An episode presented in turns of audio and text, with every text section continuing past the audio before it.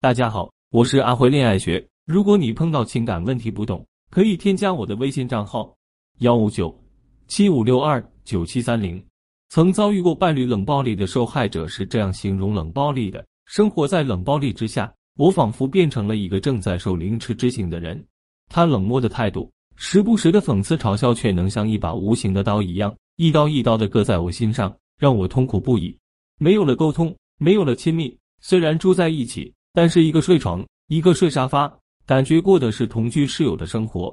一位叫佳佳的学员令我印象比较深刻。佳佳结婚三年，刚生下了自己的宝宝。佳佳本以为宝宝的到来会让自己和老公的感情更加稳固，可没想到随着孩子渐渐长大，丈夫对待佳佳的态度开始有了一百八十度的大转变。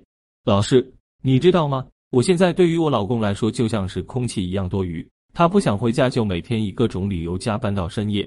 他不想与我沟通，就总是冷着一张脸，沉默不语。我要是跟他商量点什么事，他也只会用“好，我没意见，你自己看着办”来打发我。我要是追问他为什么这个态度，他也总是借口说工作压力大，没什么好说的，拒我于千里之外。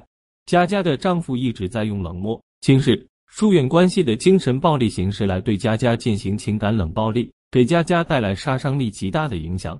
比如说，佳佳出现兴趣下降、无精打采。感情脆弱、容易激动的孤独状态，而情况严重时，佳佳还陷入抑郁的病态情绪中，需要专业人士进行心理辅导。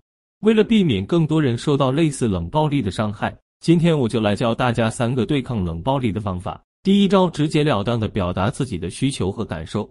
当你不敢去表达自己的真实感受时，不敢让对方知道他的行为会伤害你时，那对方很可能就会把对你不好的行为常态化，越发不在意你的感受。因此，你就要绕过自己的恐惧，以自身情况出发，先表达自己的感受，让冷漠的男人自责，再趁机提出你的需求。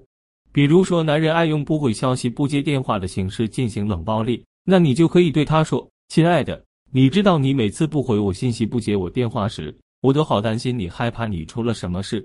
可后来我发现你只是不想理我才这样做时，我就特别难受，感觉像被你抛弃了一样，瞬间失去了安全感。”当初你不是说过要保护我、爱护我吗？我希望以后你不管心里有什么样的情绪都说出来，我们可以相互配合，一起解决问题呀，而不是像现在这样单方面的不理我。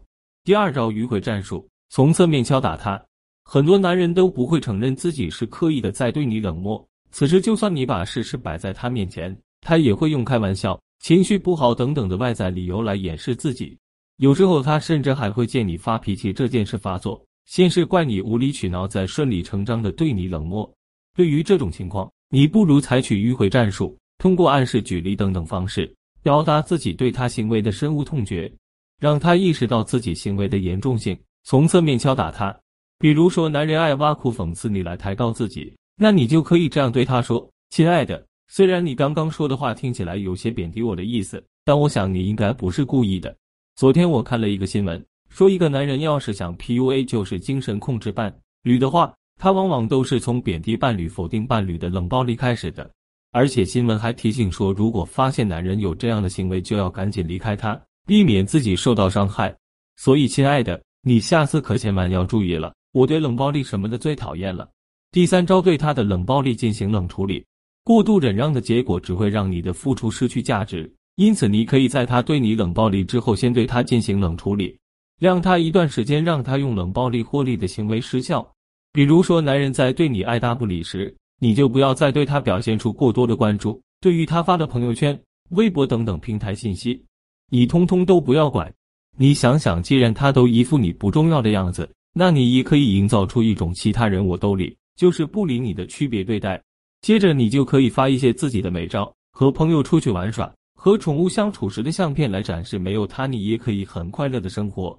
那最后等他情绪差不多平复的时候，你便暗示他：我认为感情是平等的，是需要互相尊重的。如果你还想和我在一起，那你可能需要先正视自己不重视我、不尊重我的行为了。